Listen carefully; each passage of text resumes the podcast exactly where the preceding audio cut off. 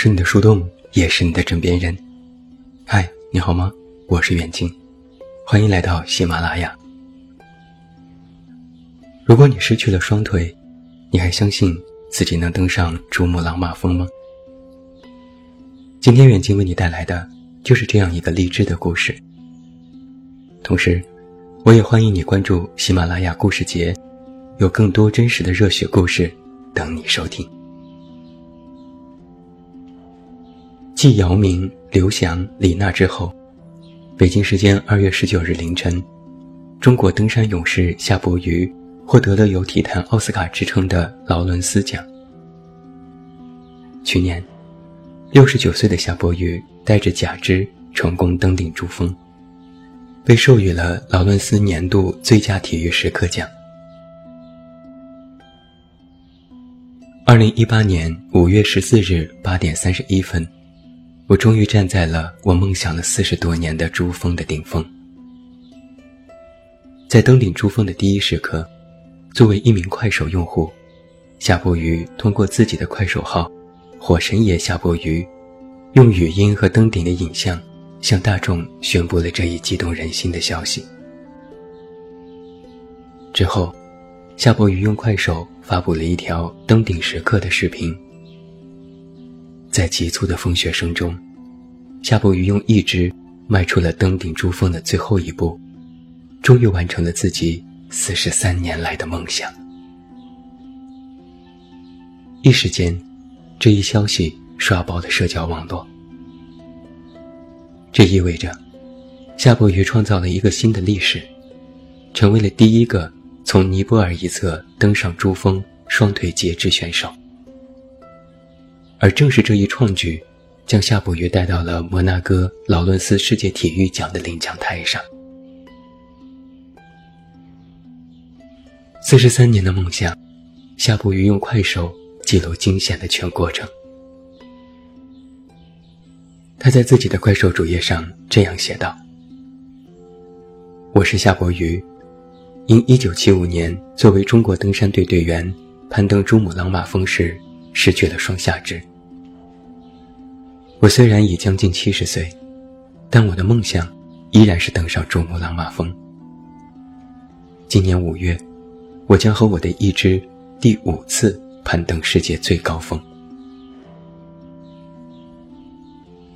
在去年之前，“珠峰”二字一直都是夏伯渝心中解不开的结。在一九七五年第一次攀登珠峰的时候。这是国家任务。他和队友要创造一次登顶珠峰人数最多的世界纪录。后来，九名队友登顶，他从山顶不远处下车。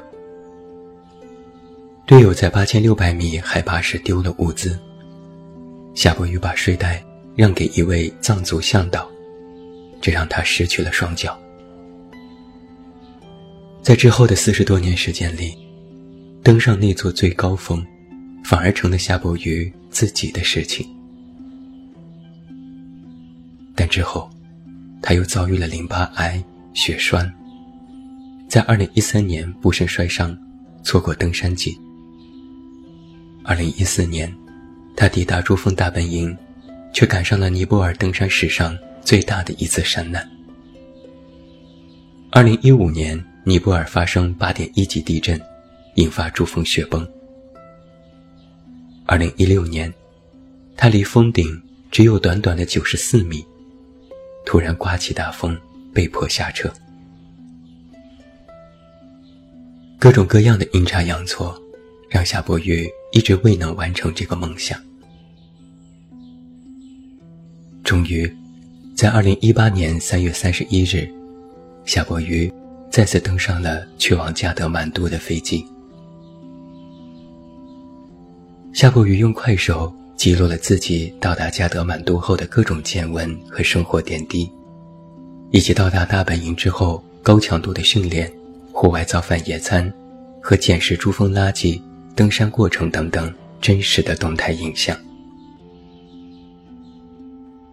在一条论训练的重要性的视频当中，他记录下自己在海拔五千四百米珠峰大本营的训练过程。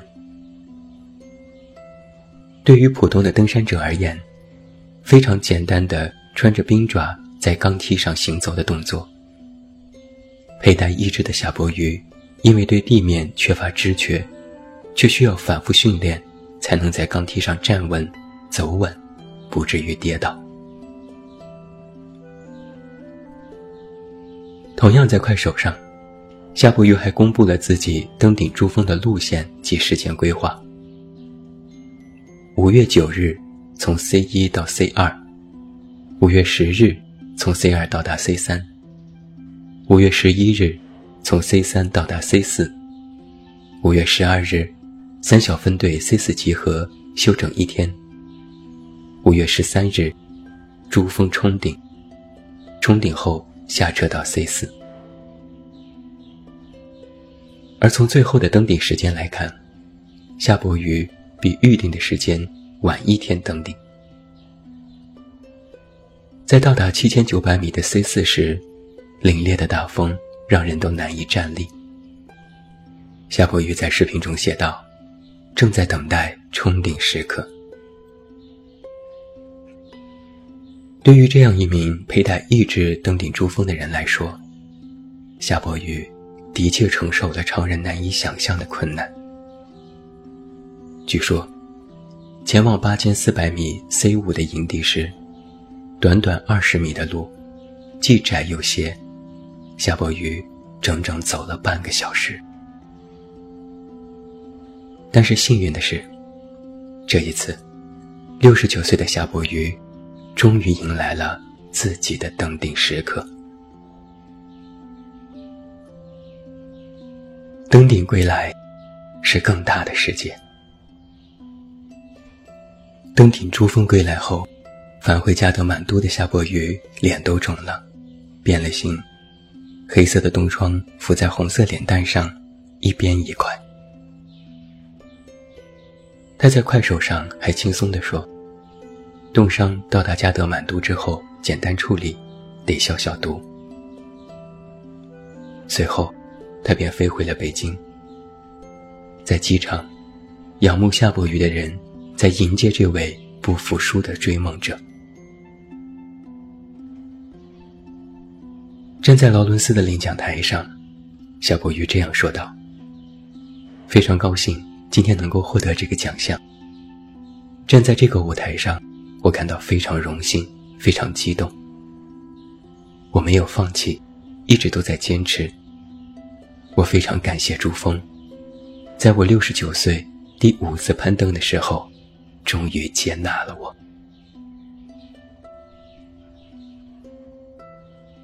登顶珠峰后的夏伯渝，生活的重心正在逐渐向家庭转移，同时在减轻训练强度，备战七加二。在快手上，他分享了自己环球旅行的视频：去迪拜看世界最高楼，去浙江台州体验飞拉达。去西藏当雄县泡温泉。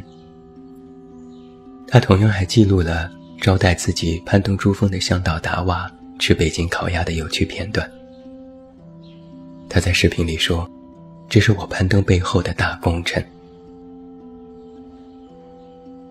如今，夏伯渝的快手主页简介已经改成了：“有梦想，谁都了不起。我会尽自己的绵薄之力，去帮助那些。”努力实现自己梦想的人，